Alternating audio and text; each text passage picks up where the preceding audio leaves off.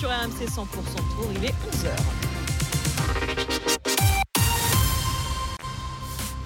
RMC 100% Tour, le prologue. Flora Moussi. Salut à tous, ravi de vous retrouver sur RMC 100% Tour, votre radio digitale consacrée entièrement et uniquement à ce Tour de France 2023, 24 heures sur 24 et 7 jours sur 7 pour vous, les amateurs de la grande boucle. Il est 11h et c'est parti pour 9 heures de direct non-stop pour suivre aujourd'hui la 15e étape de ce Tour de France entre les Jets, les Portes du Soleil et Saint-Gervais-Mont-Blanc. L'énorme week-end dans les Alpes se poursuit et après l'étape dantesque d'hier, on a hâte de voir le spectacle aujourd'hui. Départ fictif en direct des 13h05 dans l'intégral tour avec Christophe Cessieux et toute l'équipe. On suivra l'étape en intégralité puis le débrief ce sera dans la foulée ici même dès 18h sur RMC 100% Tour. Pour Roue Libre, la libre antenne, c'est vous qui faites l'émission. Donc on vous attend nombreux. Rendez-vous au 32 16 touche 9 pour venir participer avec nous. Le, le prologue démarre tout de suite avec, comme d'habitude, une équipe de choc emmenée par notre directeur sportif à tous, Jérôme Pinault. Salut Jérôme. Bonjour Flora, bonjour à toutes et à tous. Notre Pierre Roland à nous, capable de la moindre attaque à chaque seconde, Johan Bredov. Salut Johan. Salut Flora, salut Jérôme, salut. J'ai senti qu'il était content de la comparaison. J'adore Pierre Roland, merci. et puis celui qui est capable de se glisser dans l'échappée et de coiffer tout le monde au poteau, c'est Romain Asselin. Oh là là. Salut Romain. Salut les amis. Sympa comme Romain. présentation, t'as vu Ouais, j'aime bien, j'aime bien, j'aime bien. Et c'est difficile en plus de se glisser dans une, dans une échappée en ce moment, donc euh, c'est Ouais. plutôt flatteur. Ouais. On va voir Puis si ça, va sert marcher. pas à grand chose d'ailleurs. Voilà, parce que t'as c'est vu, ça- Avec vous, messieurs, on va revenir sur l'étape d'hier et ce duel de plus en plus dantesque entre Jonas Vingegaard et Tadej Pogacar. On vit certaines des plus belles heures du Tour de France en ce moment. Les deux grands favoris vont se départager à coups de secondes. 10 d'avance pour le moment pour le Danois après l'étape d'hier. Mais le scénario aurait pu être bien différent si des motos n'avaient pas gêné l'attaque de Pogacar en haut du sommet. Cet événement a-t-il faussé a-t-il faussé la suite du tour? C'est notre débat du jour. Sur le vélo, les deux hommes ont eu bien du mal à se départager. Pogacar a pourtant essayé, mais au final, il perd une seconde sur l'étape.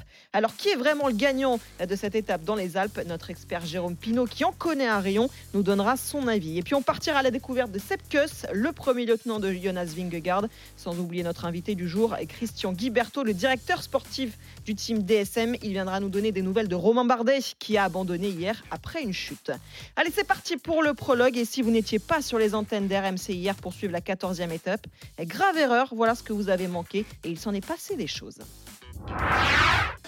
Bonjour à tous, bienvenue sur la route du Tour de France pour euh, l'une des étapes clés de cette grande boucle 2023. C'est la 14e étape entre Annemasse et Morzine, les portes du soleil. Une étape, une 14e étape du Tour de France marquée par les gamelles. Après l'énorme chute collective intervenue en tout début d'étape, une nouvelle chute il y a quelques instants avec notamment Romain Bardet. Romain Bardet qui va probablement être contraint à l'abandon. On l'a vu allongé euh, sur le sol là, il semble être euh, atteint, Pierre. Romain Bardet vient de décider d'arrêter.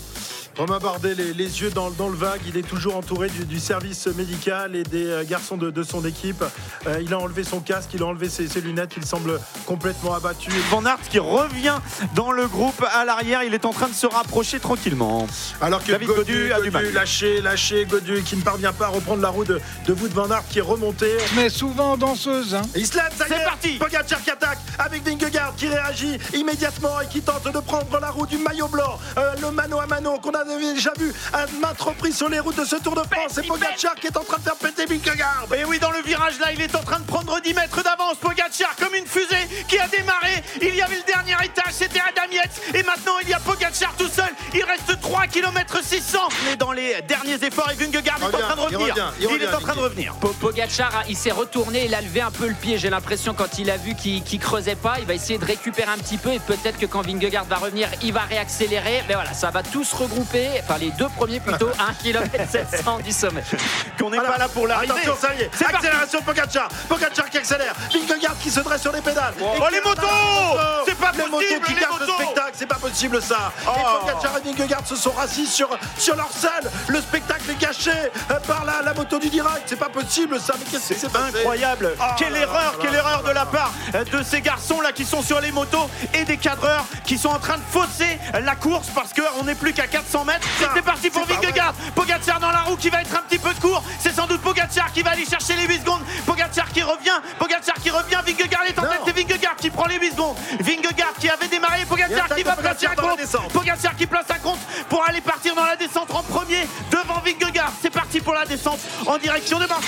avec Adam qui tente de ramener Pogacar vers la ligne d'arrivée. Mais Rodriguez va, semble-t-il, s'imposer dans moins de 200 mètres désormais. Et oui, il y est, il y est à sa victoire, Carlos Rodriguez. Il va pouvoir profiter et viva Espagna. Olé encore dans quelques instants pour Carlos Rodriguez. Ils ne vont pas revenir. Pogacar et Vingegaard et Adam Yates sont trop loin. Lui, il ne se retourne pas l'attaque de Pogacar dans les derniers mètres. Vingegaard qui le suit. Il y a toujours le scotch. Rodriguez qui s'impose. Mais comme un boulet de canon, Pogacar qui va arriver pour grappiller les quelques secondes qu'il avait perdues au sommet de Jouplan. Il termine deuxième devant Vingegaard. Quatrième, Adam Yates.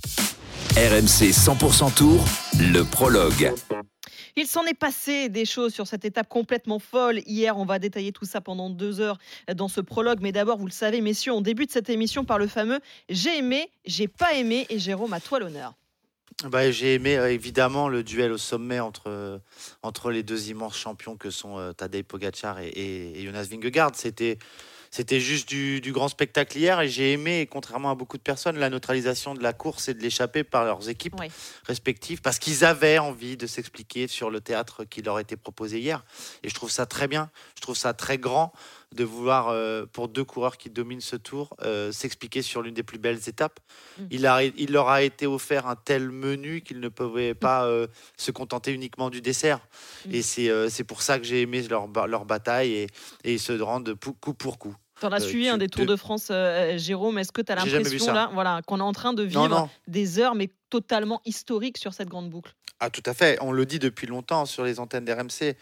C'est un, c'est un duel et on est dans la- dans l'histoire du, du- du sport. Mm. Je vous le parle même pas du Tour de France, du sport. On a parlé des, des duels euh, euh, Federer-Nadal. euh, voilà, c'est- c'est c'est de la hauteur de cela. Mm. Et ça va continuer, ça va durer parce que parce que ils sont jeunes. Mais euh, oui, c'est la- on est en train de rentrer dans la légende du sport. Il y a, on a, on se rappelle de Fignon Lemon, euh, 8 secondes à Paris, mais là Ouais. on est on est là-dedans, on est là-dedans. Si les motos s'en mêlent pas, on est là-dedans. Donc c'est euh, c'est juste fa- fabuleux de pouvoir vivre ça. euh, Jérôme. Ah non, mais je, je peux pas décolérer, je peux pas. C'est je vois les on en reparler les de toute trucs. façon. hein. Ouais, ouais, ça Mais oui, oui, on en reparlera, mais c'est c'est- c'est juste inadmissible, bref. Mais du coup, voilà, euh, en tout cas, le spectacle, et c'est d'autant pour- d'autant plus pour ça que ça m'énerve, parce que parce que c'est ça le, le sport, en fait. Et, et ces garçons-là, me, quel que soit le vainqueur à Paris, même si on sait que, voilà, je le cache pas, j'ai un petit penchant pour Tadei, euh, Comme je tout le monde, non ravi Oui, je crois, oui. Non, pas comme tout le monde. je sais sûr. pas, je sais pas si c'est tout le monde. Non, Non, je- non, non, tu vois, hier j'étais avec, euh, avec des, des- des gens là, euh, c'est un peu partagé. Je dirais que c'est 70-30 quand même. Il y a Ouais, un peu plus même, de, ouais. de gens qui sont pour Tadei, mais il y a aussi des gens qui sont pour et il y a des gens qui sont pour le vélo. Et, et quel que soit le vainqueur, euh, on sera tous heureux parce que ceux qui aiment le vélo, eh ben, seront heureux de voir ça. Ça, c'est clair. Allez, ton j'ai pas aimé maintenant. hein, Ah, évidemment, j'ai pas aimé, c'est facile. hein. Hein. J'en ai parlé hier. hein. Non, j'ai pas aimé l'attitude, euh, voilà. Et puis les, les- la moto qui gêne, ils ont rien à foutre là. Alors je connais bien, hein, le photographe, c'est un ami, donc euh, il a beau m'expliquer qu'il y a du monde dans le col, il faut, faut apprendre de ses, de ses erreurs. Euh, Rappelez-vous, Chris Froome, euh, Mm. le Mont Ventoux, c'était déjà pareil. Mm. C'est une moto qui fait tomber tout le monde. Mm. Je pense qu'il faut à un moment donné euh, prendre les devants. Je sais, la radio course, puisque j'ai été coureur, j'avais pas radio, radio tour, mais j'ai été aussi manager d'une équipe. euh, François Lemarchand, Thierry Gouvenou, euh, Christian Prudhomme lui-même ne cesse de répéter les motos, prenez de l'avance, les motos avec le monde qu'il y a dans la montée, prenez de l'avance, prenez de l'avance, prenez de l'avance. Mm. Ah oui, mais le producteur, il aime pas parce que si euh, ils prennent trop d'avance entre les deux, entre la moto et les coureurs, il y a des gens qui se mettent et son plan est pas beau, quoi. Mm. Bah ouais, mais euh, fais du vélo, mec, tu vas voir. Ouais, fais du ça, vélo. ouais. Mm. On Fais va du en vélo, parler, on monte va à en parler, 190, évidemment, joue euh, plane, et puis, et puis, euh, puis tu vas voir ce que c'est que quand tu mets une attaque, t'es- bah, il a freiné quoi, Tadej hier. Limite, ils ont fait, failli les faire tomber. Alors l'explication, c'est bah ouais, s'il y a du monde, c'est mieux de freiner les coureurs que de taper dans les spectateurs. Bah ouais, c'est mieux de prendre du champ surtout. Voilà. Ouais, on va Voilà en parler gueule, évidemment dans voilà. quelques instants. Euh, Ce sera notre débat euh, du jour, l'impact qu'aura cet événement sur le reste, le reste de ce Tour de France. Euh, Romain, à ton tour, qu'est-ce que tu as aimé euh, hier? Je vais essayer de parler d'autre chose. Ouais. Euh, J'ai aimé le courage euh, d'un garçon comme Adrien Petit, et pas que lui hein, d'ailleurs, Mhm. mais euh, qui est tombé hein. il symbolise un peu, un peu euh, tous les meurtris euh, d'hier. Il y a eu énormément d'abandon suite à, à cette chute collective. Et, et lui, c'est vrai qu'on l'a vu euh, bien amoché au niveau du tibia, au niveau de la face droite aussi, le- à le- nu, le à 100. Totalement, ouais, totalement arraché derrière. Et il s'est fadé cette Le étape. cuissard, Flora, le Le cuissard. cuissard, merci Jérôme. Et, et ce qui est dingue, c'est qu'à l'arrivée, il raconte que les médecins lui ont dit Non, mais Adrien, euh, faut que t'arrêtes là. Euh, stop.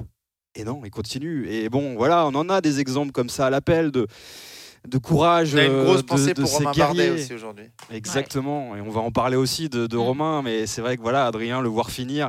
Alors maintenant, j'ai envie de dire que le plus dur commence. Euh, tu vas pas me contredire, Jérôme. Après une nuit pareille, euh, où il a dû penser les plaies, ça doit tirer. Et on ne sait pas s'il sera au départ.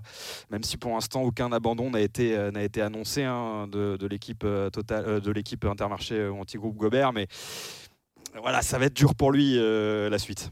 Forcément. Forcément, ça va être compliqué Oui. toujours avec ses chutes dès Ça, le début en plus aujourd'hui euh, surtout, ouais. étape. Ouais, on va voir comment ça se passe pour lui. S'il passe aujourd'hui, demain, c'est repos. On peut espérer qu'il s'en Mm. remette un petit peu. Ouais, ça va être Aujourd'hui, faire le don aujourd'hui. C'est Mais vu l'étape qui euh. attend, euh, voilà quoi. Euh, Romain, qu'est-ce que tu n'as pas aimé en revanche? Euh, je vais remettre une pièce dans la machine. euh, alors pas pour parler des motos, mais de la réalisation. Euh, Ah oui. oh, Eh, mais c'est ça. hein, les- Romain, le, le- le coup de gueule d'hier et de ce matin, je l'ai je l'ai dit aussi, hein, c'est que c'est c'est parce que le réalisateur il est nul Oui. que la moto est là. Oui, oui, exactement. Mais c'est encore plus profond que ça. C'est-à-dire que le choix des plans est catastrophique. Mm. C'est catastrophique. J'ai juste une image, hein, parce qu'il y en a, je pourrais en citer euh, 15 000 hein, dans l'étape d'hier. Mais quand Ouais, Il y en a une euh, hier, ouais. euh, attaque euh, pour aller chercher la bonif, euh, derrière, il met un plan sur Rodriguez. Ouais. quoi. Et tu vois juste euh, les Exactement. 50 derniers mètres. Et, et- Et le retour de Rodriguez sur les deux, tu l'as? Non, tu le vois déjà dans les roues. Il est Ouais, déjà c'est dans ça. les roues avec Adam Yates. Il est rentré de nulle part, il y a un plan, et le, le plan d'après, il est parti. le plan est Oh, catastrophique. c'est- Il plus c'est juste- eh, bon, C'est juste, c'est juste la gagne euh, de l'étape et le, le podium du tour. C'est pas grave. j'ai pas envie c'est de faire, on n'est pas voir, là pour faire le, procès. euh, de Jouplane. je veux pas faire le procès hein, du réalisateur, mais on est quand même sur le troisième événement mondial sportif. À un moment, faut arrêter. Et puis, à quand la double fenêtre? Tu vois? Non, mais il y a un moment, je- Oui, c'est vrai qu'il utilise. par pas du exemple, tout, sur hein. la neutralisation. Tu vois, euh, bon, euh, il reste sur le plan de la chute, très bien, nickel, mais tu as aussi envie de voir un peu ce qui se passe devant. Euh, Christian Prudhomme qui tout de suite dit on neutralise, on arrête tout. Voilà, c'est là l'intérêt de la double fenêtre et, et je suis vachement frustré par rapport à ça parce qu'elle n'est pas du tout utilisée sur cet événement et moi ça m'agace. Ouais, ouais, c'est vrai que ça agace un peu tout le monde depuis le début de ce, ce Tour de France. Johan, à ton tour, qu'est-ce que tu as aimé hier? Bon, on va parler du, du vainqueur, justement, Carlos Rodriguez. J'ai aimé ce, ce petit coup de malice de, de l'Espagnol qui a remonté comme ça, qui a profité du marquage absolu. On, est, on se croirait sur la piste entre Vingegaard et, et Mm. Pogacar alors qu'on était en, en montée. Ils sont aussi neutralisés après le, le passage au sommet. Et c'est là que Carlos Rodriguez est, est revenu et a tout de suite attaqué. Il savait que c'était le moment parce que les deux allaient pas se lâcher. Et il a pris 5 secondes d'avance qu'il a gardé euh, jusqu'à l'arrivée. Donc euh, voilà, c'est un très jeune coureur. On va en reparler de, de Carlos Rodriguez, que ce soit dans cette émission, mais aussi, je pense, dans les années à venir sur le Tour de France ou encore euh, sur les autres grands tours, dont euh, surtout la, la Vuelta. Mais, euh, mais voilà, ce petit euh, coup de malice à seulement 22 ans face aux deux monstres, bah, il fallait le prendre euh, à ce moment. Il l'a fait, il est allé remporter euh, sa il fallait gérer la descente derrière aussi. Et gérer la descente, ouais. il a pris énormément de risques. Mais tu sais, quand tu as Pitcock dans ton équipe, je pense que tu apprends un petit peu quand même en, en descente. J'imagine qu'il a eu euh, quelques conseils. Mais, euh, mais voilà, il Ils est ont allé fait une descente une de très très haut vol hein, Très très haut vol. hein. Ouais. Incroyable. Et pourtant, elle était risquée cette descente. On en avait parlé, on l'avait, euh, on l'avait décrite. Qu'est-ce que tu n'as pas aimé? Bah, finalement, euh, bon, on va pas revenir sur, sur les motos, on va en reparler Si, dans, si, on va en reparler. dans t'inquiète quelques secondes. mais C'est pour ça que je vais pas en parler là. Mais, mais la chute, en fait, collective, parce que c'est finalement la première de ce Tour de France. Mm.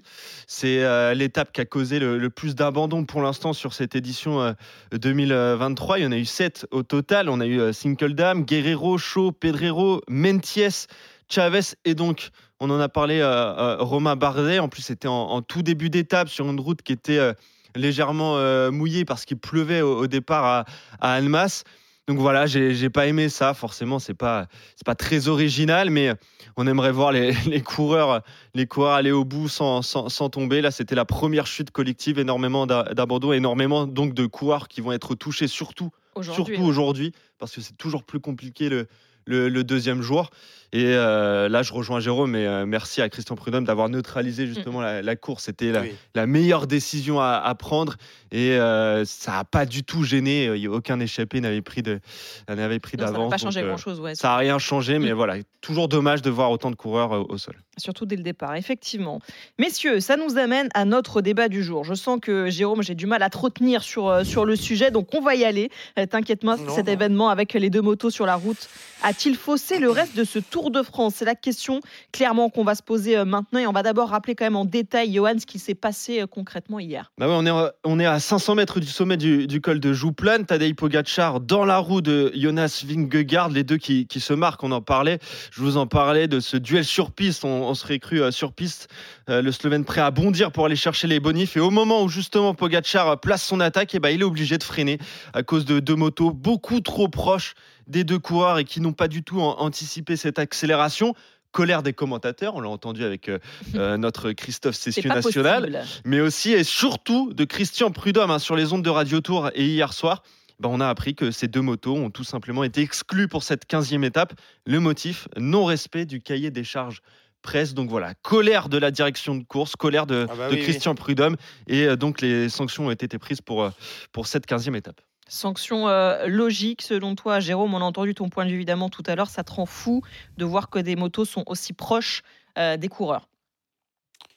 Bah oui, oui, parce que, parce que ça gêne la- le sport. Mm. Moi, je regarde le tour pour le sport. Alors, il y a des gens qui regardent le tour pour le paysage et c'est très bien. Mais moi, euh, je considère que le, le Tour de France est d'abord une compétition sportive, même si elle est plus que ça. Et que, et que c'est une compétition sportive, euh, c'est une compétition cycliste. Et qu'on monte des cols à vélo. Et c'est pour ça que c'est beau, le tour. Il y a du monde sur le bord de la route. C'est aussi pour ça que c'est beau. Tous ces éléments-là font partie d'un spectacle qu'on appelle le Tour de France et qu'on doit prendre en compte lorsqu'on produit et qu'on retransmet les images à la télévision et qu'on prend des jolies photos. Mhm. C'est pas une surprise qu'il y a du monde dans Jouplane. C'est le dernier col du Tour, c'est euh, le dernier col de l'étape et c'est le dernier col et c'est le plus dur de- du Tour de France quasiment et les grands vont s'expliquer et surtout les deux phénomènes. Donc on prend les devants. Mhm. On, on imagine bien que euh, que ça va être compliqué d'être à 10 mètres des coureurs. Donc on prend les devants et on prend, on prend de l'avance sur le sommet du col. Je pense qu'ils attendent définitivement que la décision soit prise par les organisateurs bah, de interdire les motos devant les coureurs dans les deux derniers kilomètres d'un col. C'est ce qui va finir par arriver. Ouais. Et là, on sera privé de tout. Euh, donc voilà, je, je suis, c'est- ce sont des, des gens aguerris en plus. Ils ont l'habitude de cela. Les excuses de ce matin, euh, le il y avait du monde, c'est mieux de gêner un coureur que de faucher un spectateur. Oui, mais les deux sont faisables. De éviter les spectateurs et ne pas gêner les coureurs. Et en plus de cela, c'est gêner deux coureurs qui vont se jouer le Tour de France. Mm. Encore une fois, hier, on a l'impression que ça va être à coup de seconde. Et oui, Et c'est très important, les secondes en ce moment. ça va se jouer là-dessus. Et, et bah voilà, peut-être que euh, la- le tour, on aura peut-être oublié à Paris. Moi, j'aurais pas oublié. S'il y a deux ou trois secondes ou quatre secondes, On en reparlera. qui ça, sait, c'est sûr. qui sait combien euh, d'écart aurait eu euh, Tadej Mm. euh, en haut de Jouplane Qui sait si Vingegaard, en chassant derrière, Vinge- euh, en chassant derrière Pogacar, aurait pas fait une erreur dans la descente Mm. Qui sait combien de temps ça serait fait à Morzine? Mm. avec la bonif, puisque Rodriguez ne serait pas rentré voilà tout un tas de choses, qu'on- un, un tas de choses pardon, qu'on ne saura jamais parce qu'une moto a gêné la course. Mm. On va Deux vous motos. entendre, euh, Johan euh, Romain. Juste, on va écouter quand même euh, la voix du AE via son manager général, Mauro Gianetti, hein, l'équipe de Tadej Pogacar. Et clairement, on dédramatise cet épisode. Le plan était de gagner des secondes et les points de la bonification, avec la possibilité de remporter l'étape s'il arrivait à se détacher de Vingegaard. Mais à cause de la moto, il a perdu un peu son sang-froid et sa concentration pendant quelques secondes, et il a manqué le sprint pour la bonification. Mais c'est le tour, il y a plein de spectateurs en bord de route, la moto des photographes ne devait pas être là, mais bon, c'est comme ça, tout le monde est là pour faire son boulot, maintenant on doit regarder vers l'avant et pas en arrière.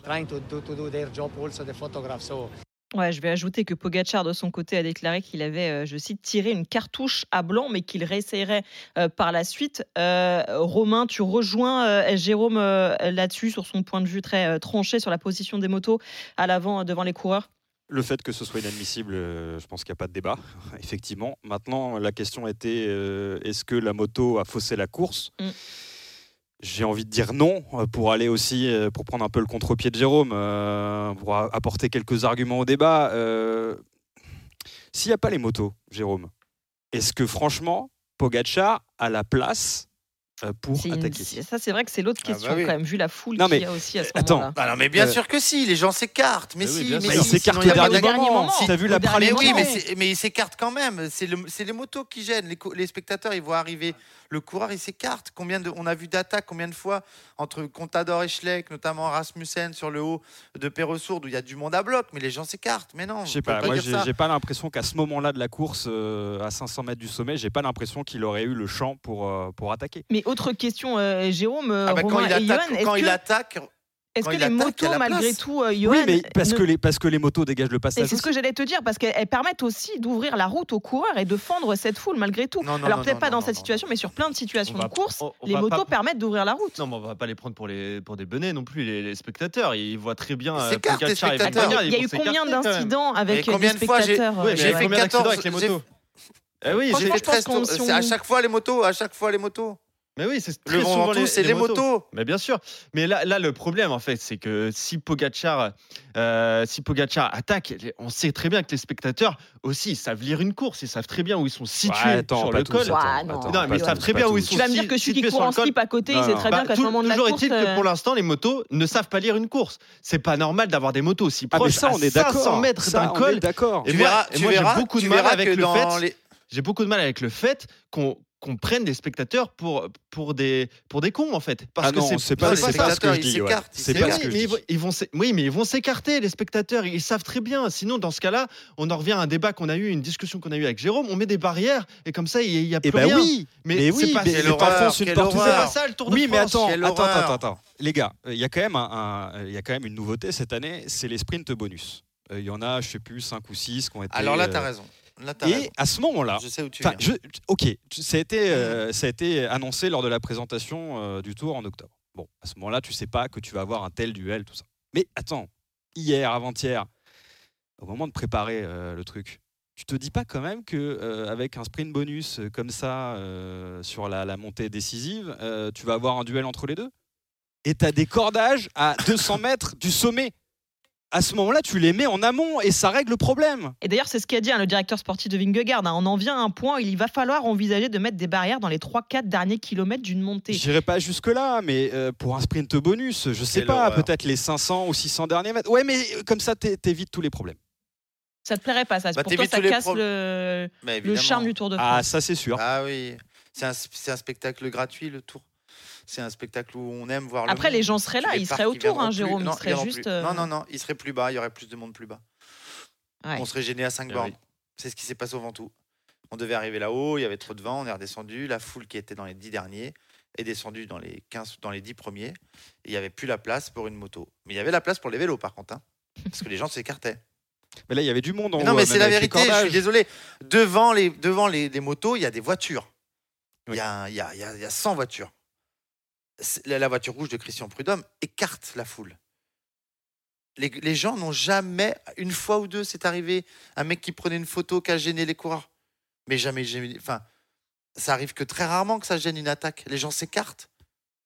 La caméra écrase. Par contre, de passer de troisième en seconde pour reprendre un peu de champ parce que le mec il a mis une cacahuète à 25 à l'heure en haut d'un col, ça prend un peu de temps. Et le temps de réaction, bah, ça gêne les coureurs. Mais ça, je, je- je pense qu'il ne faut pas en arriver là. Par contre, d'interdire les motos entre la voiture rouge euh, et les coureurs dans les deux derniers bornes, bah ouais, il faudra le faire. Je pense. Oui, mais Sachant la- que du coup, tu, par- tu que- parles du charme du Tour de France, mais ça veut dire que si tu es devant ta télé et que tu n'as pas de, de, de- moto capable de te filmer ce qui est en train Mais de se Flora, passer, tu le, vois le- pas. le- le plan de l'attaque de Pogachar, dis-moi, aujourd'hui, quand tu regardes le tour, fais un focus sur comment on filme le- le- les, les coureurs. Comment on filme les coureurs, et notamment dans les moments stratégiques, les moments où ça attaque. Quel est le plan le plus utilisé? Bah, c'est l'hélico l'hélico. souvent. Hmm, Ah voilà. c'est Donc vrai. elle peut prendre le champ, la moto qui, qui filme de face. Et puis là, c'était deux motos de photographes. Hein. C'était pas des motos de. non, non, non, non, il y avait une moto télé et une moto photographe. Exactement. ouais. Ah, il y avait les deux, il y avait les deux. Effectivement. Après, La si moto 1, la moto 1 de Bernard Papon. Moi, Ouais. je connais, c'est un ami Bernard. Il doit Oui, être bah, bien son nom est sorti merde. partout, le pauvre. Il a... Il vient se sentir euh, comme un couillon Ouais. et c'est vrai qu'il il dit bon, c'est lui qui dit, hein, euh, on pouvait pas se jeter dans la foule, mais il sait Mm. très bien qu'il aurait dû pas ne pas ne pas être si près. Quoi. Après, euh, messieurs, pour revenir au débat qu'on a lancé, donc est-ce que cet événement va fausser le, reste de ce Tour de France? Je t'entendais. Jérôme, évidemment. Il y a beaucoup de si hein, après, hein, derrière. hein, et si, et si, et non mais si, ça, veut, ça, peut on pas peut fausser, jamais on peut pas dire fausser, mais on peut pas, s- on peut pas dire aujourd'hui.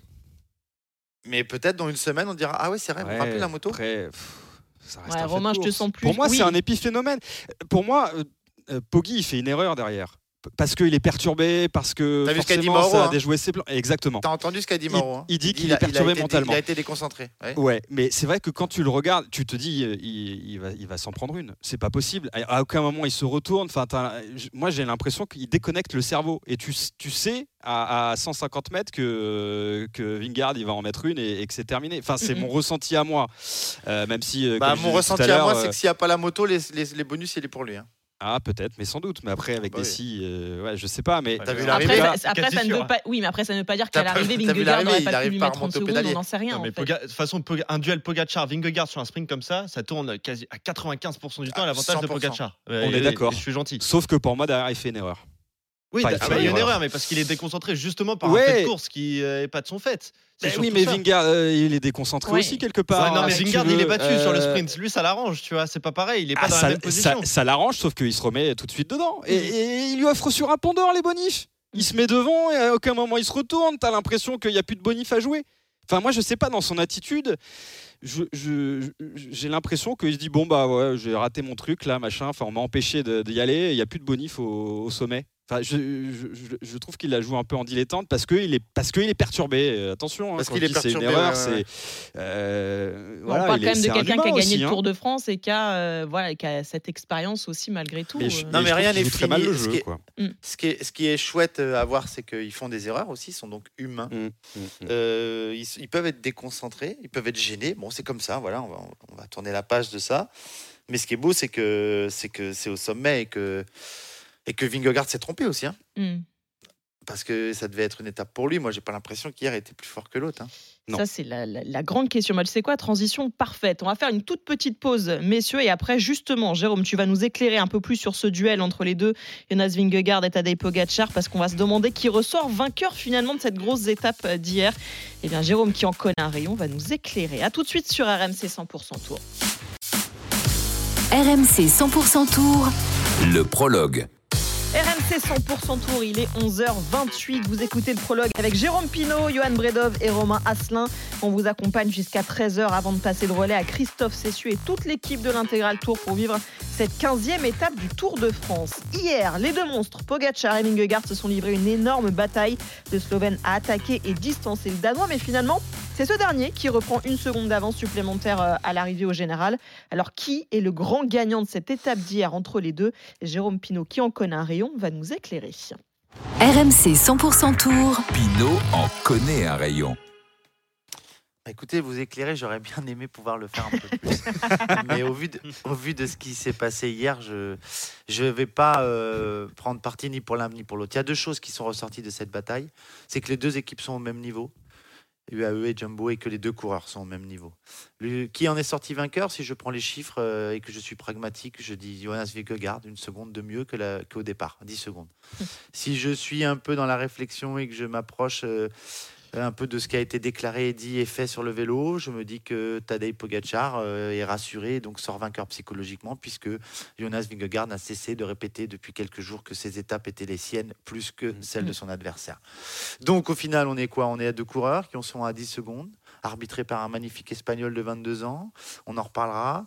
Mais on est aussi sur deux coureurs qui vont se la mettre jusqu'au bout et qui vont se jouer ces Tours de France, je pense, à coup de bonification. Mm. Et peut-être que Jonas Vingegaard hier soir se dit comment je vais faire maintenant?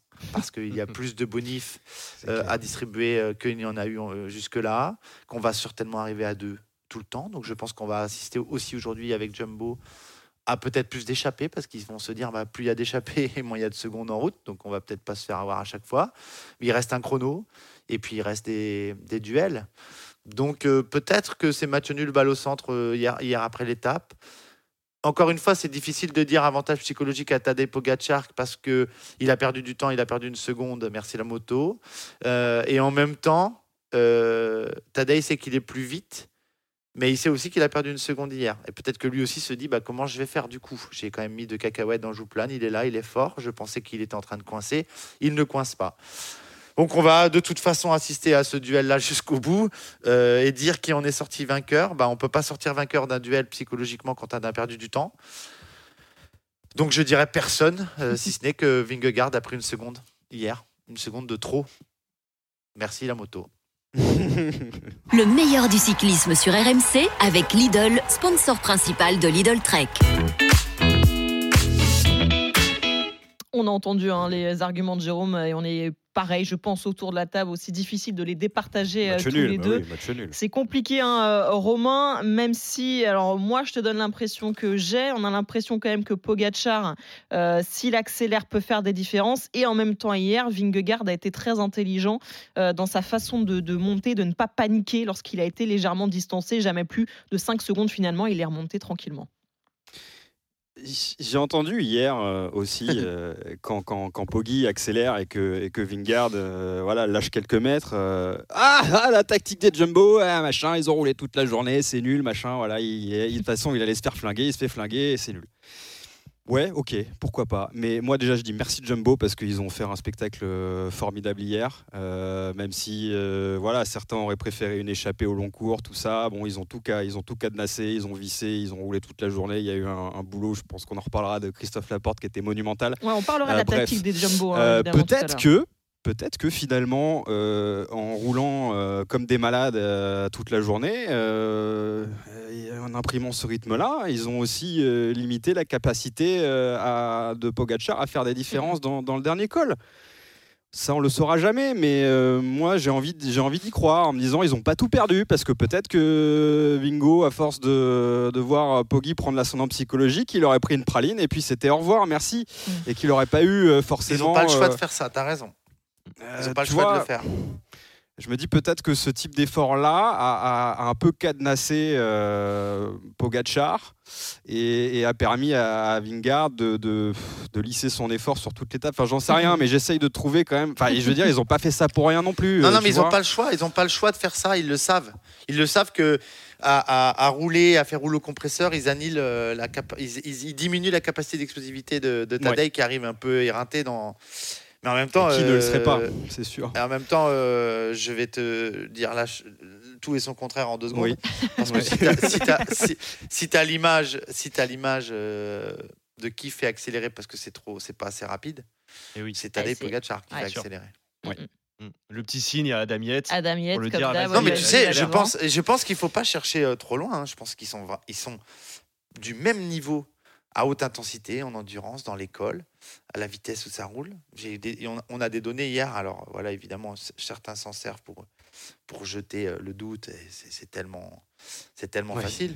Mais, euh, mais on a des, des données incroyables de vitesse hein, hier. Les, les deux, ils roulent à 3 km plus vite que le troisième de l'étape. Hein. Enfin, que Mm. celui qui a gagné l'étape pour le coup.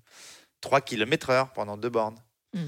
C'est dire s'ils sont au-dessus. Mm. Et donc, il ne faut pas chercher plus loin. Ils, sont, ils ont le même niveau. Sauf que Tadej, Ah oui. il, est un- il est plus explosif. Ouais, Donc, il met des cacahuètes, il prend 100 mètres, et après, il roule à la même vitesse. Sauf que Tadej ne peut pas continuer à accélérer l'effort sur le long euh, terme. ouais. sur le long terme, donc l'autre revient. Mm. Mais c'est- c'est c'est dingue, ils sont dans un moussoir de poche, quoi. Ouais. Est-ce que Pogacar est à 100% de son potentiel au niveau de la forme, de la montée Ah, en là, je puissance J'espère pour Vingegaard. Ouais, parce que sinon. Là, parce que euh, il- Ouais, je pense encore que oui. je faut-il le oui, rappeler, même. euh, c'est vrai qu'il est arrivé avec une préparation Ouais, et puis une euh, petite blessure au poignet, minimaliste. ouais. Parce que, enfin, on va que je te dise sur un euh, truc tout ce qui s'est Je passé. te dis hein, un mais- truc, je pense que ce mec, euh, pff, les deux d'ailleurs, mais ils sont, il est né, pff, il pourrait ne pas courir, il serait Exactement. course. Mais je suis d'accord avec toi. ça. Ils sont C'est nés, oui. Ouais. Enfin, C'est surtout Pogacar pour le coup, Pogacar, parce que lui, Oui, oui, il peut le courir Pogacar, toute ouais, l'année. c'est ça. euh, pff, Il n'y a pas de problème. Non, je pense que lui, dès qu'il prend un vélo, des pics de euh, forme ouais. euh, Il s'entraîne et, et ça marche direct. C'est ça. Après, moi, j'ai Incroyable, dingue. j'ai une interrogation sur l'étape d'hier. C'est que quand Vingegaard euh, revient sur Pogacar, on aurait pu s'attendre à ce que Vingegaard le contre. Et il le fait pas. Il se place dans la dire, roue, il est-ce peut pas. peut? Est-ce juste- qu'il il a la pas. capacité de le faire? Et On n'a pas l'impression Il que Vingegaard a moto cette devant. Enfin, on possibilité-là. Et il y a- en plus, il y a la moto. Il raison. peut pas, déjà, il y a les motos. Mais la question que je me pose, c'est justement, est-ce qu'on n'a pas un Vingegaard qui est à 100%, qui ne peut pas faire mieux, Qui ne peut pas faire et plus. un Pogacar, justement, qui a vu qu'il ne pouvait pas lui reprendre du temps, qui s'est reposé, qu'il a attendu, hein, parce qu'il n'a pas été repris en étant à, à fond. Il a attendu euh, Vingegaard pour le contre-attaquer après à 500 mètres. Et on en a parlé de, de cette histoire avec, euh, avec la moto. Mais moi, j'ai peur que Vingegaard soit à 100% là pour l'instant. Et tandis que Pogacar peut-être est à 90-95%, il y a encore un petit peu de jus, un petit peu plus de jus que le Danois. Et pour en, en- en troisième semaine, ça reste de compter déjà pour le contre-la-montre qui va arriver mardi, et ensuite pour, les, pour les restes, euh, le reste des étapes montagneuses. Donc moi, j'ai cette interrogation-là quand je vois l'attitude de Vingegaard hier. Ouais, et puis quand on voit aussi peut-être Jérôme, euh, le- le- Johan a raison d'en parler, la fin du Tour de France qui reste euh, à arriver encore les dernières étapes, est-ce que c'est pas un des profils qui vont plus jouer en faveur de Tadej Pogacar que Vingegaard? Ouais. J'ai envie de te dire oui, mais tu sais, euh, depuis qu'on entend cette, cette chanson de c'est plus pour moi, c'est plus Ouais. pour Oui, moi. c'est euh, ça. Depuis le départ, vraiment, au ouais. final. au final, aujourd'hui, c'est plus pour tous les deux. et, et je pense qu'ils vont s'en remettre une bonne. Euh, Il y a 15 jours, finalement, où ils vont pas pouvoir rester roue dans roue. Il y a qu'une seule journée, c'est mardi, Contre la montre. Contre la montre. contre la montre. Voilà. Encore que. Là, ils seront. euh, Bah, ils vont pas être loin l'un de l'autre, ça c'est sûr. Il n'y aura pas des écarts de malade, puisqu'en plus c'est 22 km. C'est quoi C'est une minute entre les deux au départ, euh, Jérôme? C'est une ou deux minutes? De deux en deux, je pense. De deux en deux? Ouais, de deux en deux, ouais. Oui, donc on les verra jamais roue dans roue. Ouais, ça, ça, Même ça une minute, ça aurait été bah non, impossible. mais ils, ont, mais- ils ont un, ils ont un- mais ils ont un niveau On va pas tellement- nous tuer ce Tour de France sur un contre-la-montre hein, quand même. hein, parce que Non, non, là, puis en plus ils ont un niveau, ils ont, ils ont quasiment le même niveau aussi en, en contre la montre, Oui. donc euh, Oui. il y aura pas Donc, de. Ouais, donc Non, impossible col de, de la Lose, départager. en col fait. de la Lose, col de la Lose. Je pense que c'est très, c'est là que le, le Tour rendra son verdict Mm. entre Saint-Gervais, Mont-Blanc et Courchevel. Un mot peut-être, euh, Romain, sur euh, l'attitude aussi hier de Pogacar quand il est devant. Moi, ça m'a assez interpellé. Euh, il s'est souvent retourné euh, pour regarder où était Jonas Vingegaard derrière, constamment. Et Est-ce que ça joue aussi psychologiquement de se dire j'arrive pas à le distancer, je vais pas y arriver, il est toujours derrière, je le vois toujours dans mon champ de vision? Je sais pas, j'ai du mal à le lire comme ça. Euh, moi, j'ai l'impression qu'il y a aussi, euh, et, et pour rebondir sur ce qu'on disait à l'instant, un, un énorme jeu de bluff entre, et de d'acteurs entre les deux. Enfin, surtout côté Pogacar. euh, euh, Ah bah, On l'a bien vu quand ils étaient côte à côte et qu'ils se regardaient hein, en se disant lequel va y aller, lequel va pas y aller. Ouais, mais même au-delà, enfin, tu vois, quand euh, la semaine dernière, euh, il lui fait un peu la nique là, euh, alors que tout le monde pensait que c'était terminé. Et c'est vrai que quand on regarde son attitude avant à, à Pogacar, il se retourne, tu le sens, tu, tu le sens pas forcément très bien, mais c'est du bluff, c'est du bluff. Et derrière, il lui en met une. Et hier, dans- durant l'étape, j'ai vu un Pogacar que j'ai pas forcément vu par le passé, avec peut-être certaines mimiques sur le sur le visage. Je sais pas ce que t'en penses, Jérôme. Bah, hein, mais c'est une des premières fois qu'on le voit sans lunettes. Hein. Exactement. Mais j'ai l'impression que c'est une part de bluff quelque part, un jeu, tu vois, euh, pour laisser penser que éventuellement, non, tu t'es pas là-dedans? Je sais. Bah, je- franchement, à cette intensité-là, ça serait quand même spectaculaire de le voir bluffer, quoi.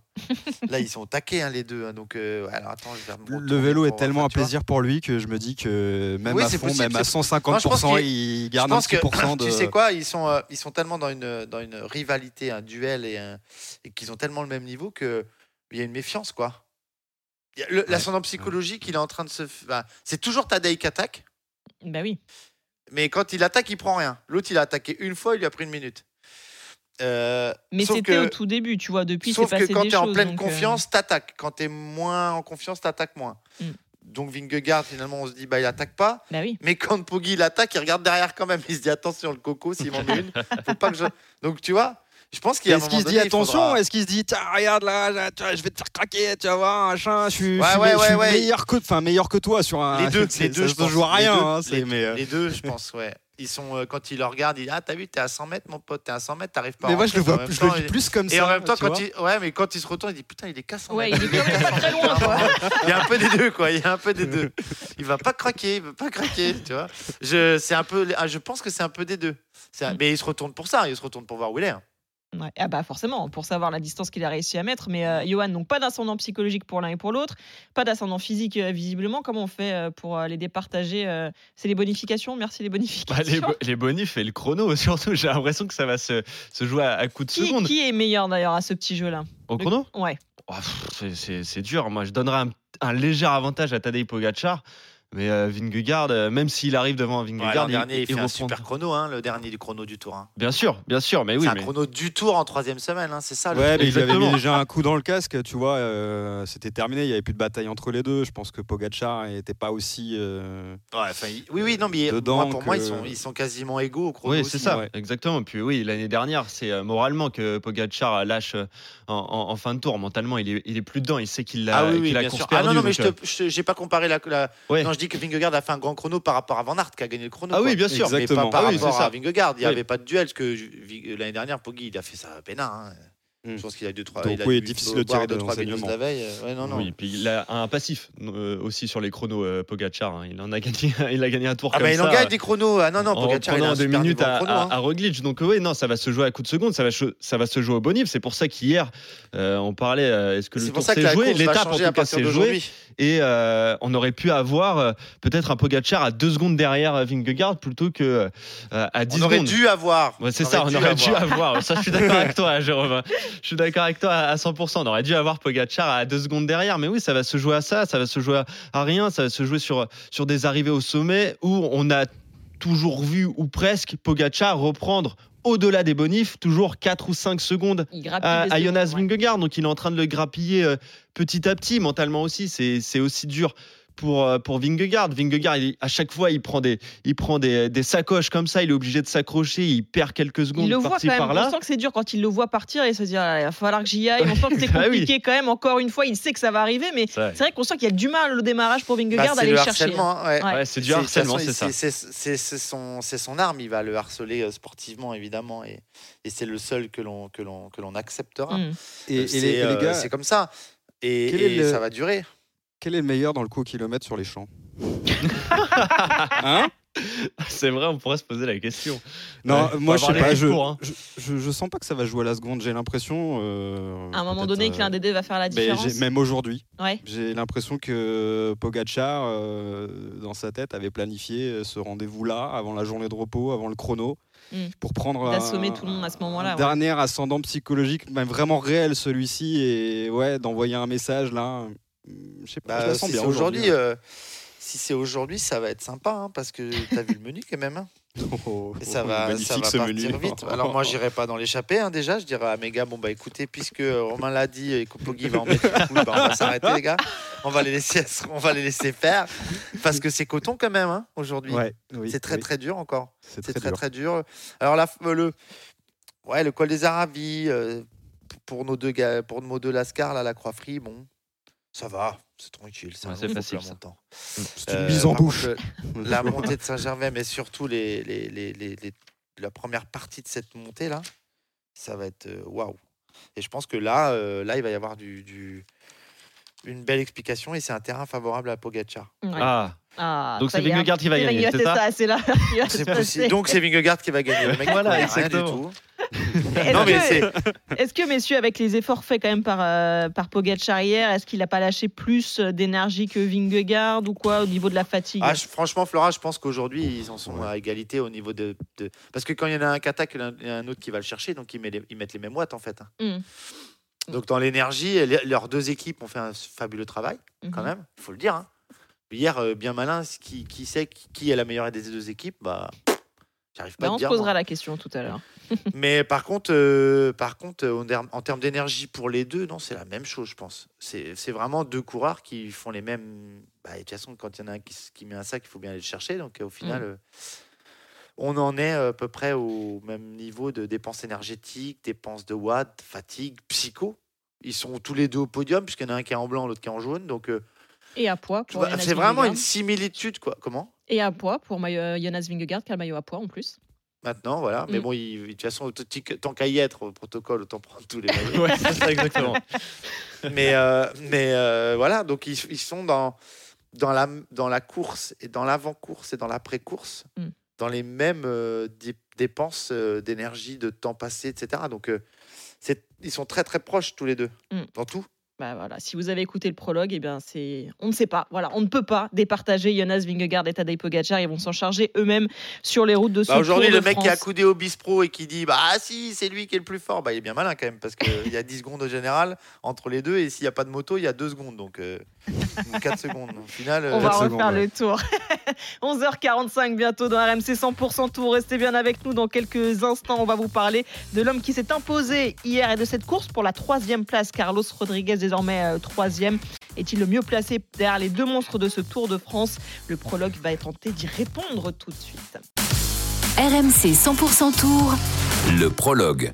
De retour dans le prologue avec Jérôme Pinot, Johan Bredov et Romain Asselin. Hier, on a vécu sur RMC la belle victoire de Carlos Rodriguez qui a profité de la bataille entre Vingegaard et Pogacar pour repasser devant dans la descente et filer vers la victoire. Le doublé en plus pour l'Espagnol qui s'empare de la troisième place du classement tellement euh, convoité, hein, Johan. hein. Ouais, exactement. Bah oui, la troisième place, elle, elle se joue à, à rien avec euh, pour l'instant donc euh, Carlos Rodriguez qui est en tête une seconde seulement d'avance sur euh, Jane Lay le, le quatrième. Ensuite, attention, on a euh, Adam Yates qui a fait une montée quasi parfaite hier aussi pour aider euh, Tadej Pogacar et qui lui pointe à, à un peu moins de 40 secondes donc de Carlos Rodriguez. On va l'écouter justement, l'Espagnol vainqueur hier à Morzine. Well, it's incredible. Just being here in the tour, it's amazing and getting a victory. C'est incroyable, réaliser mon premier Tour de France, la meilleure course du monde était un objectif. Maintenant, j'ai une victoire d'étape, c'est incroyable. Je remercie toute l'équipe du travail fait chaque jour et d'avoir cru en moi. Je n'aurais pas pu réaliser l'impossible sans eux. Je suis fier de faire un bon résultat aujourd'hui pour prouver que le travail paie. Le public était vraiment très proche de nous aujourd'hui. Mais je trouve que la sécurité a fait du bon boulot. J'ai peut-être perdu un peu de temps, mais ce n'est rien de grave.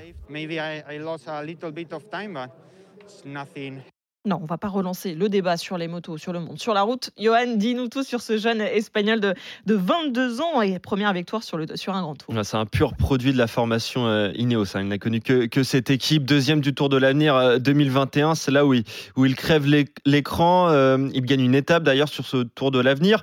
Cinquième du Tour de Lombardie euh, 2022, champion sur route hum, espagnol. Il a gagné euh, donc euh, cette étape du euh, Tour de France, septième du général pardon du, du Tour d'Espagne en 2022. Voilà, c'est un, coureur qui a seulement 22 ans. Il est né en, en février euh, 2021. Il est, il est encore plus jeune que 2021. les Tadej Pogacar, que les Jonas Vingegaard. Pas 2021. Euh, 2021, 2001, Il est né il y a deux ans. Ouais, Il est né il y a deux ans, tout à fait. Extrêmement 2001, précoce. pardon. Mais Il euh, a enlevé les roulettes il y a 3 mois. c'est un- c'est un peu ça, c'est un peu ça, avec euh, toute cette jeune génération de coureurs. Mais, mais voilà, seulement 22 ans, c'est le plus jeune espagnol à avoir remporté une étape euh, sur le Tour de France de, de l'histoire. Donc ça pose quand même le bonhomme hein, quand on connaît les Contador, les Indurain et j'en Mm. passe. Mais, euh, mais voilà, donc euh, on va en reparler de ce Carlos Rodriguez, que ce soit sur ce tour ou, ou plus tard dans les, dans les années à venir. Pour aller chercher autre chose, peut-être qu'un podium, Jérôme, pour ce jeune espagnol qui a un énorme avenir devant lui. hein. Ouais, bah, c'est clair. Son objectif sur ce tour maintenant, ça va être aussi de ce, ce podium. Pour l'équipe pour l'équipe Ineos, c'est aussi un, un- une super bonne nouvelle. Après, euh, quand on a vu Tom Pitcock euh, hier en difficulté, Mm. euh, ce gamin-là, ouais, il est en train de s'inscrire euh, sur la durée aussi, 22 ans. Mais tu sais, les autres, il il y a Remco à 23 ans, euh, Tadej à 23 ou 24 ans. Enfin, ils sont 24 tous ans, du ouais. même âge finalement. Donc, euh, il va malheureusement, il arrive dans une période où euh, l'adversité est féroce. Mais oui, il fera partie des grands personnages du classement général du Tour de France euh, ces prochaines années parce qu'il est très régulier, parce qu'il progresse d'année en année. On l'attendait, il était là, il fait partie des, des fameux outsiders pour la place 2-3 avec euh, Hindley, avec euh, Yates, avec David Godu. Euh, et c'est lui aujourd'hui qui répond le plus présent. Donc, euh, Mm. c'est un garçon qui est dans les radars depuis un moment. S'il est chez Ineos, c'est pas par hasard. Il a fait deuxième du Tour de l'Avenir il y a deux ans. Donc on dit toujours que quand on passe par le Tour de l'Avenir, souvent c'est un révélateur de talent et derrière c'est le Tour de France. C'est ce qu'il est en train de faire. Et il y a beaucoup d'aplomb parce que hier pour faire ce qu'il a fait, Ah c'est oui. quand même culotté. Et il a pris des risques. Donc euh, ouais, c'est chapeau à lui. Et c'est un- de toute façon un, un futur très grand. C'est c'est celui que l'Espagne attend. Oui, ça c'est sûr. Ouais, Romain, c'est vrai qu'il faut le souligner aussi, euh, dans la tête à 22 ans, à être capable de réaliser ce qu'il a fait hier, la malice dont il a fait preuve aussi pour aller s'imposer, il faut être très fort à ce niveau-là. hein. Ouais, mais je suis pas tellement surpris. Euh, moi, Carlos Rodriguez, j'en avais fait mon, mon favori pour euh, la troisième place sur le, Ah. sur le podium avant le départ du tour. Euh, on avait fait les pronos sur Personne n'est là pour le prouver. Si, on avait fait les pronos sur sûr, on a fait les RMC.fr. Tu pronos. peux aller voir. Je me D'ailleurs, souviens, je me souviens. Tu peux aller voir. D'ailleurs, je suis Euh, en alors train que de c'est vrai que son nom était, était pas souvent cité, mais euh, moi c'est un garçon qui m'a ébloui lors du dernier Tour d'Espagne. Euh, Johan donnait son classement général final, euh, Septième, septième. ouais. Mais il faut pas oublier que euh, 18e étape, il prend une gamelle euh, monstrueuse. Euh, il est au départ de la 19e, il perd des places au classement. Et, et c'est là où c'est un peu trompeur finalement, parce que euh, il se battait pour la quatrième, voire euh, quatrième place, voire une place sur le podium, euh, Carlos Rodriguez. Et, et finalement, les projecteurs ont été mis euh, au mois de septembre dernier davantage sur Juan Ayuso, qui sortait d'une saison absolument délirante euh, à 20 ans, euh, incroyable potentiel aussi. Et lui, quand on va le voir sur les routes du Tour, euh, je pense que ça va, ça, va, ça va flinguer très très fort. Et, et, et Juan Ayuso termine troisième, il termine plus fort ce, ce Tour d'Espagne. Faudrait qu'il change d'équipe, euh, Rodriguez, Juan qui est- Est dans l'équipe d'un Euh, certain oui. Tadej Pogacar quand même. Ouais, quand même, on est d'accord. oui, oui. Mais il a que 20 ans, donc euh, ça lui laisse quand même des possibilités. hein. Euh, je pense que tout le monde est en train d'essayer de se l'arracher. Euh, mais moi, son, sa Vuelta, pff, là, je me suis dit, mais attends, on tient pas une, mais deux pépites Mm. espagnoles. Et c'est vrai que euh, le problème pour euh, Carlos Rodriguez, c'est qu'il n'a pas pu confirmer en début de saison parce qu'il s'est fait la clavicule sur les Strade Bianche et que du coup, il a été à l'arrêt pendant pas mal de temps. Donc, euh, ma question, c'était de savoir si sa préparation était optimale en, vue de ce Tour de France. J'avais pris le risque de me dire, allez, je sens qu'il va nous faire un coup et qu'il est capable de monter sur la troisième marche du podium. Pour l'instant, il est plutôt bien parti. À voir ce que ça donne.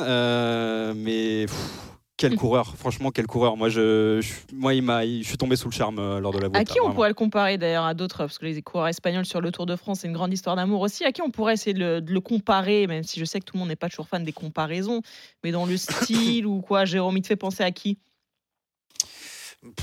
C'est compliqué là pour l'instant parce qu'il est, il est pas, il est pas, il est pas Contador, ça c'est sûr. C'est pas pour l'instant un attaquant, mais en même temps attaquer. Je suis pas sûr que Contador mettrait les mêmes sacoches euh, s'il y avait eu Pogacar. Ouais, c'est pas, oui, quoi. pas la même période. Euh, c'est, il est dans la lignée des très très grands coureurs espagnols. De toute façon, c'est un bon grimpeur, c'est un bon rouleur, c'est un garçon qui aime la chaleur, les il est très endurant. Euh, mais des comme lui, est-ce, qu'on- est-ce qu'il y en a eu? Je sais pas. Il a plus l'attitude d'un Pedro Delgado de l'époque. Euh, mais ça, seuls les, les gens comme moi s'en souviennent, les, les- les anciens. Euh, sinon, euh, on a souvent quand même eu des, des Espagnols qui attaquaient, quoi. Valverde peut-être, mais encore que non, parce qu'il savait tout faire et gagner au sprint, donc il était très atypique, Valverde. Euh, pas facile. Non, non, il n'y a pas de comparaison vraiment récente. Alors peut-être que les garçons, vous, vous me direz, bah si, plutôt lui, mais moi, j'ai pas, là, ça me saute pas aux Non, yeux de, me dire qu'il ressemble aussi, à un- coureur espagnol. C'est un peu tôt. On le découvre. Peut-être que sur d'autres courses avec les deux en moins, il mettra des sacoches à la Contador, mais. euh, Il, a- il me paraît être plutôt euh, misé, alors après il est chez Neos aussi, mais il me paraît plutôt misé euh, sur la régularité euh, et, euh, et le- et la bonne gestion, plus que, Il se dit qu'il sera reste. à Movistar la, la saison prochaine. Euh, ça n'a pas encore été officialisé. Euh, Mm. Moi, ça m'a un peu surpris. D'accord, Euh, ouais. Parce que, bah voilà, les fameuses euh, Bah, Il y a une tactiques place à prendre chez qui- Neos en plus. hein. Eh ben oui, mais ça va peut-être changer la donne. hein. Ça va peut-être changer Après, la on, donne, parle, franchement. on parle hein. de plus en plus euh, d'un gros chèque de la part d'Ineos et d'une très grosse offre pour attirer Remco Venepool. hein. Peut-être qu'il faut. Non mais il faut vous vous rendez compte les gars la génération qu'on a. Ouais, j'allais dire depuis si- tout à l'heure, Non mais on tu te rends de compte jeunes de il- 22, il y a 4 23, ans, 24 ans. C'est Non, quand mais même il y a fou. 4 ans, il y a 4 ans, 2019, on se dit à la fin du tour, ah ça y est, Egan Bernal, ils vont gagner 5, 6, Ouais. machin, machin. Et là, tu vois débarquer une génération de fous furieux. Où les mecs, mais ça, c'est un peu commun à tous les sports. hein. Euh, maintenant, tu as 18, 19 ans, 20 ans, tu es déjà euh, armé mentalement, physiquement. Enfin, c'est des fous furieux, Ouais, cette la génération. maturité dans, Alcaraz dans le tennis, sport euh, aujourd'hui. ouais, ouais, ouais. C'est incroyable. Et rien ne dit que dans un ou deux ans, tu n'auras pas encore un énorme mastodonte qui va pointer le bout de son nez et qui va. C'est c'est pour ça que quand tu disais tout à l'heure, Jérôme, ça se trouve, on Bah, est parti Ayuso, pour, euh, bah, euh, Ayuso, Ah oui, oui. Hein. Énorme, les Ces deux. deux-là, Alors, et déjà, on peut-être va- encore on va plus les voir Ayuso. arriver vite. Hein. Mais quand tu Bah, disais sais tout à l'heure. je sais euh, pas, mais ouais, c'est. Peut-être que la rivalité euh, Pogacar-Vingard, euh, elle est partie pour durer. Moi, j'ai envie de dire, on n'en sait rien en fait, parce que Ça peut il y a aller des très tels vite, ouais. phénomènes sur, euh, sur, euh, dans, dans, ce, dans ce monde du vélo que. Oui, non, mais Bernal, suis- Bernal, il y a elle- elle 4 sera ans. Alors, c'est sûr que euh, sa, sa chute, ouais, elle, change la donne. Hein. change tout, bah Attention, hein. Euh, mais même, même sans sa chute, j'ai l'impression qu'on est encore une catégorie au-dessus, Mm. quoi, tu vois. Ouais, je suis d'accord, je suis d'accord. Ouais, et en tout Il cas, a déjà, si- euh, Egan, Egan Bernal a déjà perdu le tour euh, euh, Oui, avant sa à chute. la hein. régulière. Oui. Ah oui, oui, Il a pété oui. dans le Grand Colombier, il a explosé. hein. En tout cas, autres, Rodriguez, là. il s'en parle de cette troisième place. Messieurs, ça va être très serré, hein, cette course derrière euh, l'autre course, j'ai envie de dire, hein, pour euh, la victoire. Il y a la course pour le podium, évidemment. Euh, Jay Hindley, hier, est tombé en plus au début de, de- de l'étape. Euh, Ouais. Il a eu du mal euh, après. Au final, là, il y a une seconde hein, entre Carlos Rodriguez, troisième, et Hindley, qui est quatrième. Adam Yates est pas loin derrière, mais lui, il a aussi son rôle de coéquipier avec Pogacar, donc ça peut peut-être jouer. Comment vous voyez cette course pour la troisième place Romain, te- toi, tu as mis Carlos Rodriguez, du coup, dans ton favori. Mais est-ce que ça va pas être très très serré quand même entre, entre les Ah, trois, euh, Jérôme? Bah moi je pense que ça va être serré. Maintenant j'ai j'ai peur pour aujourd'hui parce que Jane Lay est tombée hier et c'est pas le Mm. jour J que ça pose le plus de problèmes. C'est souvent le lendemain. Bon le surlendemain ça ira, ça sera en repos. C'est vrai qu'il avait pas l'air que- très amoché euh, visuellement, mais attention. Non mais bon c'est jamais hein. c'est Ouais. c'est jamais ouais c'est jamais sans conséquence. C'est jamais sans conséquence une chute. Et puis Euh, même, lui, il a dit hier soir, hein, il l'a dit, hein, euh, à un moment, euh, quand j'étais en danseuse, euh, c'était douloureux. Donc déjà, il avait quelques stigmates de sa chute euh, Ouais, lors de l'étape aujourd'hui ça va être encore Ouais. pire je pense. Ouais. Mm. Je pense qu'aujourd'hui Ineos a intérêt de harceler euh, harceler euh, Jane Lay. Mm. Euh, pour, euh, pour ça. Euh, maintenant, euh, je pense que les, plus- les principaux adversaires pour la troisième place de Jane Lay et Carlos Rodriguez s'appellent UAE et Jumbo Visma. hein. Parce que les Est-ce deux que Ineos n'a pas euh, intérêt à prendre les rênes aujourd'hui ah, ils, ont, ils viennent de gagner deux étapes. C'est tout bonus maintenant. Ils prennent les rênes. Tu as un moment où tu as Hindley qui est affaibli. Euh, la Jumbo qui va peut-être pas refaire le même truc euh, en disant on va peut-être laisser passer filer une échappée. Est-ce que, est-ce que Ineos n'a pas un coup à jouer, franchement, aujourd'hui, collectivement? Bah, je pense que s'ils veulent enfoncer le clou, oui, mais pareil, pas- pas- le problème c'est que euh, si, euh, si euh, ils, ils prennent la barre, ça veut dire que euh, ça veut dire que les autres ne travaillent pas, ni Jumbo ni UAE, et que dans la montée finale, tu as du Sepkus Ultra Frais et du Adam Yates Ultra Frais. Il est là le danger hein, pour le podium. C'est les deux là. hein. C'est que et Yates. Ouais, hein. mais là, là, là, tu parles d'une autre course, finalement. Ineos, maintenant, ils s'en foutent un peu des deux premières places. Non, mais Euh, ce justement, regardent, si- c'est. S'ils courent pour Ah, la place de d'Adam 3, Yates, ils vont ouais. soulager, euh, ils vont soulager les efforts faits par les équipiers de Pogacar et de Jumbo et de et de Vingegaard. Et finalement, bah, euh, le danger imminent, c'est c'est peut-être pas Inlay, c'est peut-être Kuss et Kuss et, et Yates qui sont 5 et 6. Ouais, alors, il- Donc, euh, je ça- sais- la Kuss, tactique, il est c'est un petit peu plus loin, mais c'est vrai qu'Adam Yates, euh, bah, il a 5. il a ouais, une Mais en même temps, 20, les une deux vont se faire 20. la peau pour leur leader aussi, donc euh, Bah, ils ça, vont hein. y laisser des plumes. Exactement, surtout pour Adam Yates, j'ai envie de dire, qui est vraiment dans la course hein, pour, la, pour la troisième place. il est un peu loin, mais ça va vite. Ouais. hein, tu sais, euh, si euh, si t'as un- tu exploses un peu. euh, ça- Après, c'est le risque aussi pour be- lui. hein. S'il emmène Vingegaard et qu'il explose dans le col derrière, euh, il risque aussi d'y laisser Alors, Il y des a le plumes. contre-la-montre aussi pour Sepkus. Hein. C'est pas non plus un exercice qu'il qu'il apprécie. On va en reparler parce que Non, oui, c'est sûr. on va tirer Non, son mais de toute façon, il je pense que prendre les une- deux, il va prendre une, il y a une tellement ou deux minutes. hein.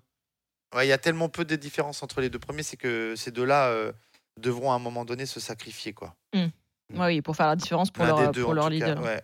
Johan, Donc, euh, Qui tu Rodriguez vois a intérêt en troisième, toi Bah, pour moi, ça va se jouer entre les deux, en fait, entre Carlos Rodriguez et, et Jane Lay. Déjà, il n'y a qu'une seule seconde. Il faudra voir comment récupère euh, Jane Lay. Mais Jane Lay, il a cette expérience aussi d'avoir gagné un, un grand tour, en plus d'avoir performé euh, lors de la troisième semaine. Il est allé le chercher quasiment à la à l'avant-dernière étape, euh, ce Tour d'Italie, euh, Jane Lay. Donc, euh, moi, j'ai- je fais toujours confiance à, à, à l'Australien euh, quand même, même si Carlos Rodriguez est, est un excellent coureur, mais il y a aussi ce, ce manque d'expérience. Il y a cinq ans d'écart entre les, entre les, les deux coureurs. Donc moi, je donnerais un avantage à, à Jane Lay qui a cette expérience en plus. Ouais, on aura la réponse de la forme de Jane Lay, évidemment, Attention, sur il y a cette le étape. chrono. il y a le chrono aussi, mais bien sûr, ouais. Et le chrono, Adam Yates, il est à 40 secondes. hein. C'est ça. Autant te Il- dire qu'Adam Yates, il est capable de gagner les chronos. Donc, à mon avis, il va reprendre du temps.